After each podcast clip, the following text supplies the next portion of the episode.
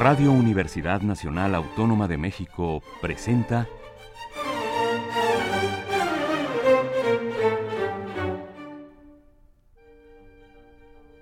Amadeus.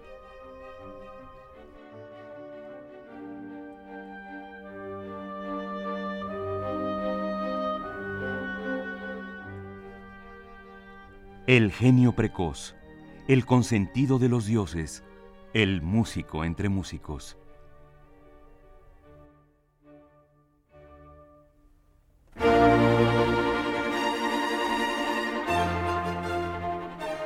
Toda la música de Wolfgang Amadeus Mozart en Radio Universidad. Una serie de Juan Arturo Brennan.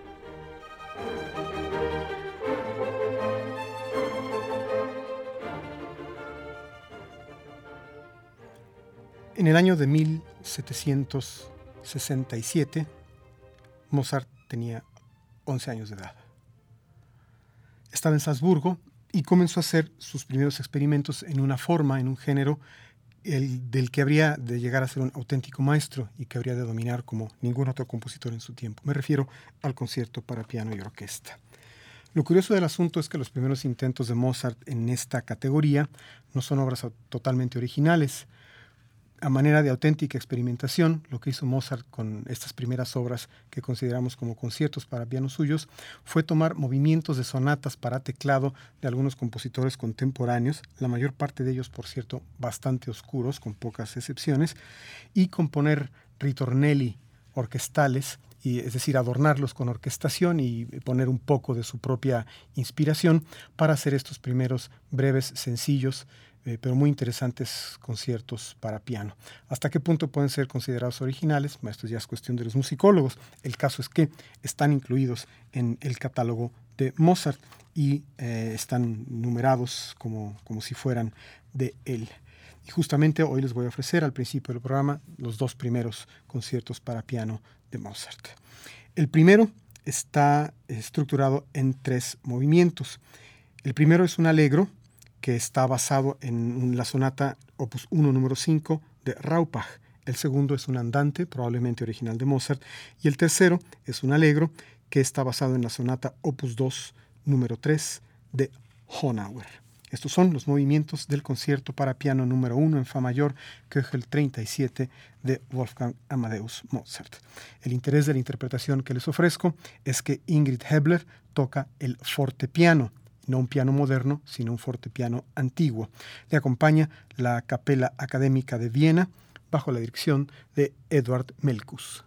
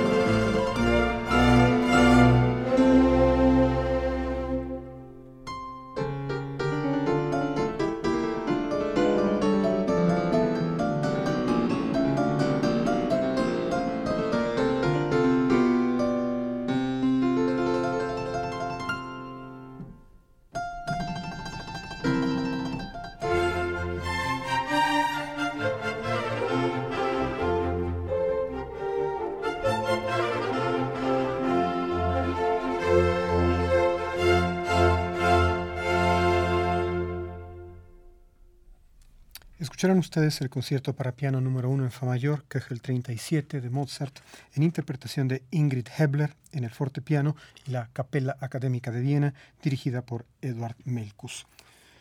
Por supuesto, una de las mejores formas de aproximarse a estos primeros intentos de concierto para piano de Mozart sería la de escuchar las sonatas en las que están basados. Yo lo intenté cuando escuché por primera vez eh, la obra de Mozart completa en preparación para esta serie y sin embargo, con la excepción de, por ejemplo, Carl Philipp Emanuel Bach, la mayor parte de los compositores a los que Mozart acudió para estos conciertos son tan tan desconocidos que me fue imposible conseguir grabaciones de las sonatas en cuestión. Lo voy a seguir intentando porque sería realmente fascinante enterarse qué les quitó, qué les añadió, cómo las alteró Mozart para construir, aparte de esas sonatas y movimientos de sonata, sus primeros intentos de concierto para piano. Les diré que en el concierto que acaban de escuchar, las cadenzas eh, fueron escritas especialmente por Ingrid Hebler y es exactamente el mismo caso del concierto que les ofrezco enseguida, que forma parte de la misma serie. Este es el concierto número 2 en si bemol mayor, Köchel 39. Primer movimiento, alegro espirituoso, basado en una sonata de Raupach, la sonata opus 1 número 1.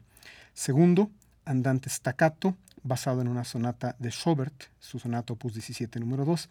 Y el tercero, molto allegro, de nuevo, en la sonata opus 1 número 1 de Raupach.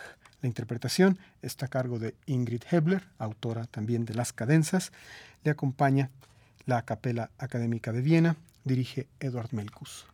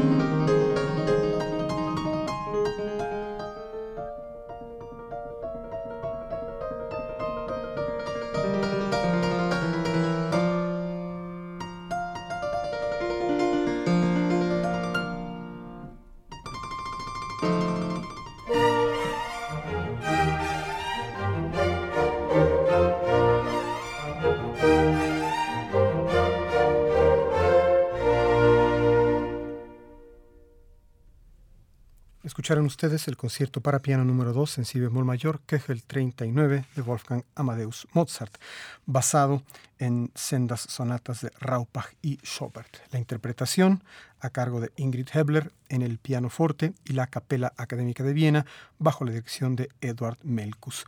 En efecto, es muy muy interesante escuchar estas obras de Mozart tocadas en el piano forte y hay inclusive algunos puristas de la cronología y la organología que dicen que al menos los primeros de la serie deben ser interpretados en el clavecín. Esto, por supuesto, tiene mucho que ver con cómo está escrita la partitura, qué tipo de articulaciones, indicaciones dinámicas hay o no hay. En fin, esto es para los musicólogos. Pero no hay que preocuparse porque hay algunas otras obras de Mozart que sí se tocan cabalmente con clavecín y tendremos algunas de ellas a lo largo de esta serie. Para concluir el programa de hoy, les voy a ofrecer uno de los seis tríos de violín, violonchelo y piano que compuso Wolfgang Amadeus Mozart, música básicamente abstracta, uno de sus numerosos y grandes logros en el ámbito de la música de cámara y eh, un género en el que Mozart fue eh, instrumental en, en sus cimientos. Hay que recordar que en las generaciones posteriores los tríos de piano habrían de ser muy, muy socorridos por los compositores del clásico tardío y también del romántico, y es un género que incluso se sigue cultivando hasta la fecha. Vamos a escuchar enseguida el trío para piano en Mi mayor, Köchel 542 de Wolfgang Amadeus Mozart. Sus movimientos son, primero, allegro, segundo, andante grazioso, tercero, allegro. La interpretación está a cargo del trío Beaux Arts.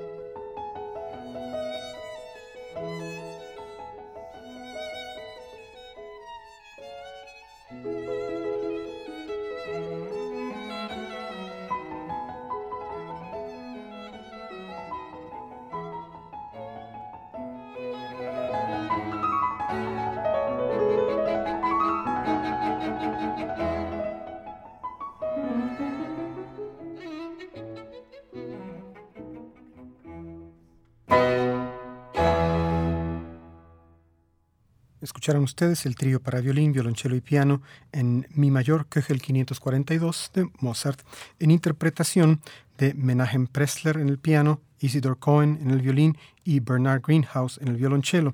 Ellos forman el famoso trío Voz Arts, el trío Bellas Artes. Hasta aquí nuestra emisión de hoy de Amadeus. Gracias por haberla escuchado. Háganlo también, por favor, la próxima semana. Soy Juan Arturo Brennan, en el control técnico Carlos Montaño.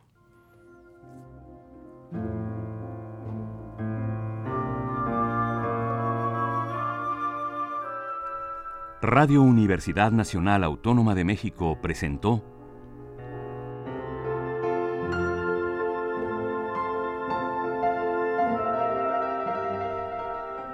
Amadeus.